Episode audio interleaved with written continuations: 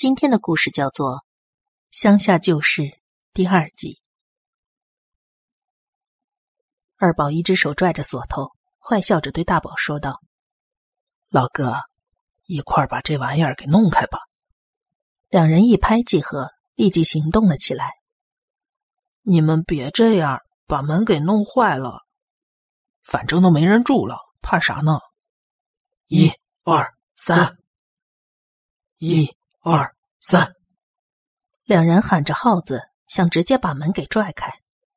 一二三，一二三，门开了。用的力气太大，两人被直接往后弹飞了，大宝的手肘擦伤了。门里头很黑，真后悔没做什么准备就来了，手电筒都没带。大宝、二宝几乎没做停留，直接就进去了。好臭啊！这啥味儿啊？是霉臭，好臭！哎，我跟晨晨对视了一眼，好奇心战胜了恐惧，我也跟着进去了。别把我一个人丢在这儿啊！晨晨哭喊着也进来了。原来。这是这家人的厨房，比较宽敞，但是除了一个石板搭的灶台之外，什么都没有。真的很臭，每走一步都有灰尘在四周扬起。可能是厨房当初比较潮湿，霉斑几乎挂满了整个房间。再往里走，有一扇很破旧的木门，腐烂的痕迹比较严重。二宝用脚把门踢开，我们继续往前走。霉斑还在延续，连里头那个房间的水泥地都变成了黑色。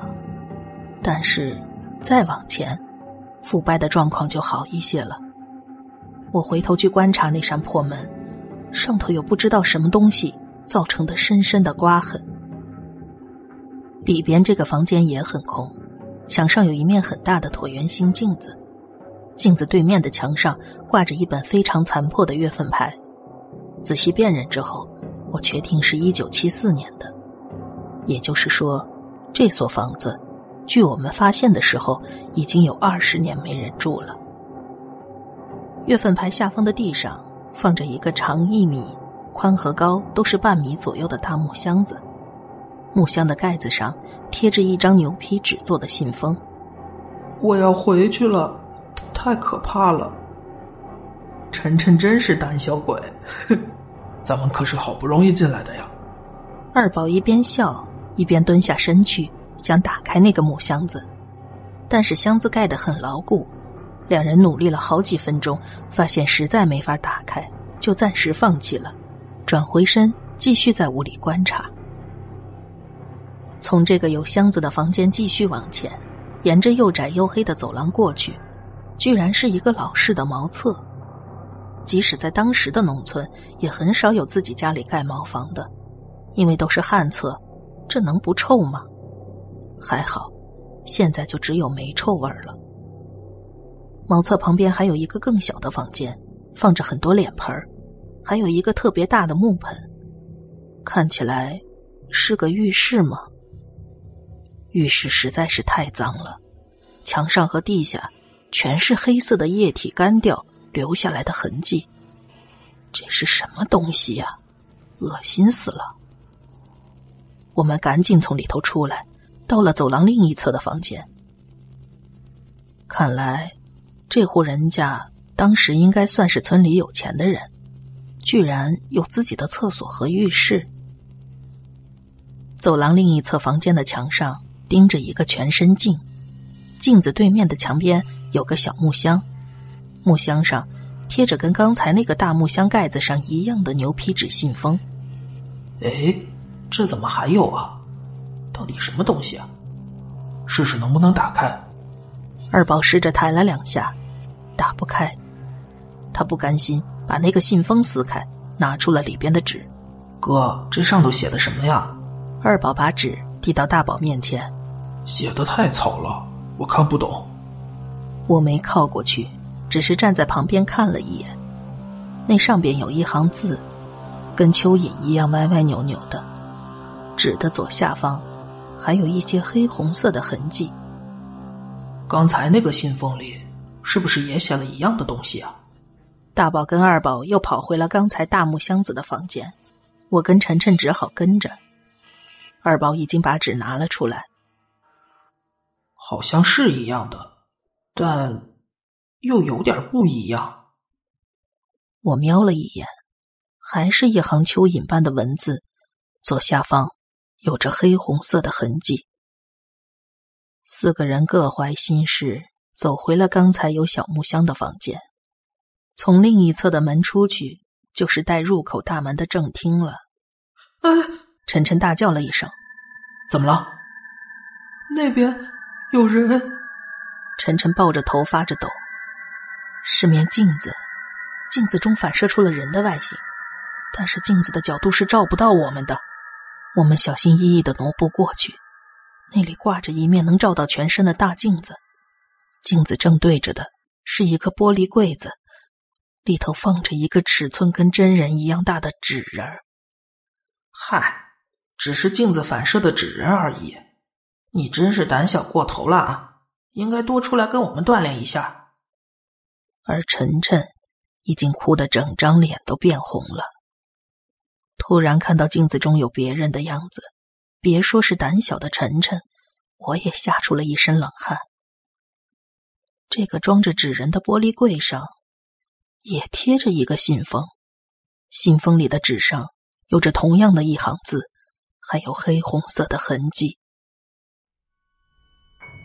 这户人家里什么值钱的东西都没了，除了镜子，就是打不开的木箱子，还有这个破纸人儿。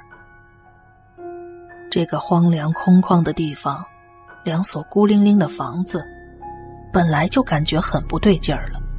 加上屋子里这些奇怪的陈设，我开始打起了哆嗦，一身的冷汗。没啥好玩的，咱们再去另一间房子看看吧。好啊。大宝兄弟俩似乎一点感觉都没有。一边往回走，我一边鬼使神差的回头看了看。那个装着纸人的玻璃柜子，还是感觉怪怪的。果然，果然很奇怪，没有道理看见的。我们从门这边看过去，是斜着看向镜子的，而纸人放在镜子的正对面，没有道理看到的。我现在看过去，也没有纸人，而是空空的一面墙壁。我的视线没法从镜子上移开。打开了，走在我前面的晨晨小声的说：“哎，这怎么可能呢？等下，是是谁把它打开的？”大宝和二宝还是在干笑着，但是额头已经开始冒汗了。大宝跑向了大木箱的房间。哎，二宝，来这儿看看大木箱。我们又呼隆一下子到了大木箱房间。你为啥把它打开？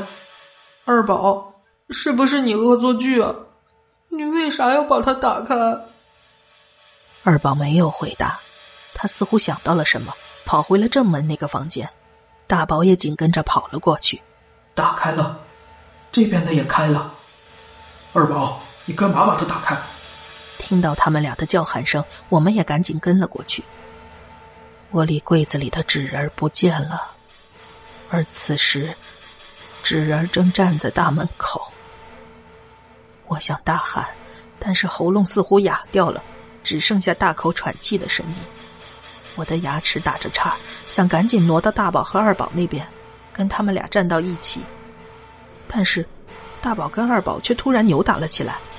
哎呀，你别呀！你这么干就完蛋了。大宝使劲拉住二宝的胳膊往回拽。混蛋，你放开我！这事儿没什么大不了的。老哥。你快放开我！二宝，你冷静，咱们赶紧出去吧。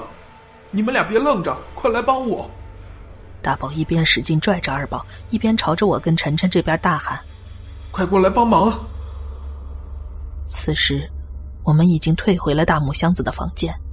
就当我跟晨晨准备过去时，大宝身后的大镜子突然倒了下来。虽然没砸到他们俩，但同时其他房间也传来了巨大的撞击声。另外两个房间的镜子也倒下了。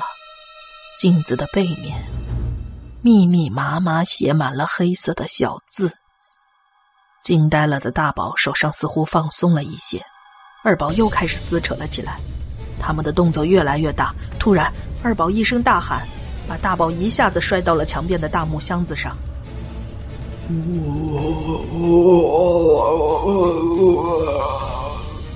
喂，二宝，喂，妈呀！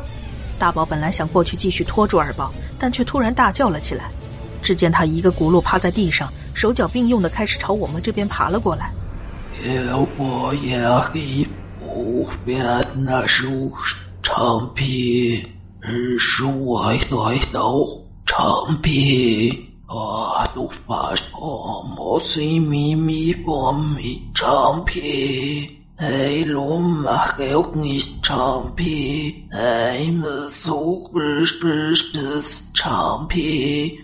我已经听不懂二宝在说什么了，唯一能听懂的一个词儿，就是二宝一直在重复的说着“长平，长平”。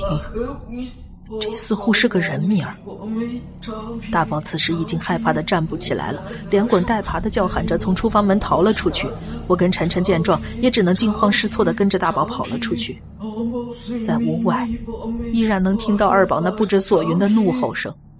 大宝一边叫唤，一边跑去另外一家破房子的窗户那儿，砰砰的敲打着。我跟晨晨拼命的对着大宝大喊：“赶紧把二宝救出来呀！我们快逃吧！”大宝似乎没有听到我们的话，眼泪鼻涕直流，自顾自的敲打着那扇破窗户。二宝还在那儿乱叫，我从盯着窗户的木板缝隙看进去，二宝从大木箱里拿出一个小东西挥舞着，看不清那到底是个什么东西，而就在他身后，有个人影，正在朝着二宝慢慢移动。大宝还在拍另外一间破房子的窗户，一种奇怪的震动声从那间屋子传了过来。大宝也开始跟二宝一样胡言乱语，大喊着长平的名字。我又回头看向二宝，他旁边站着一个人，那个人没有脸，也不是，我能清楚的看见他的脸，但是那是一张没有五官的大白脸。我是在跟他对视吗？我有一种对视的感觉，但是他没有眼睛，我无法理解。我看着那个东西，小便失禁了，我再也受不了了，拉起晨晨的手，我昏昏沉沉的往来的方向逃去。接下来，记忆出现了一个断层。当我再次回过神来，已经直接到了木材厂旁边的县道上。随后。我还是牵着晨晨的手，摇摇晃晃的往村子走了回去。我们进山的时候还是上午，来回那两间老房子，加上在屋里闲晃的时间，顶多也就一个半小时而已。但是现在，却是日落西山、夜幕低垂的时候了。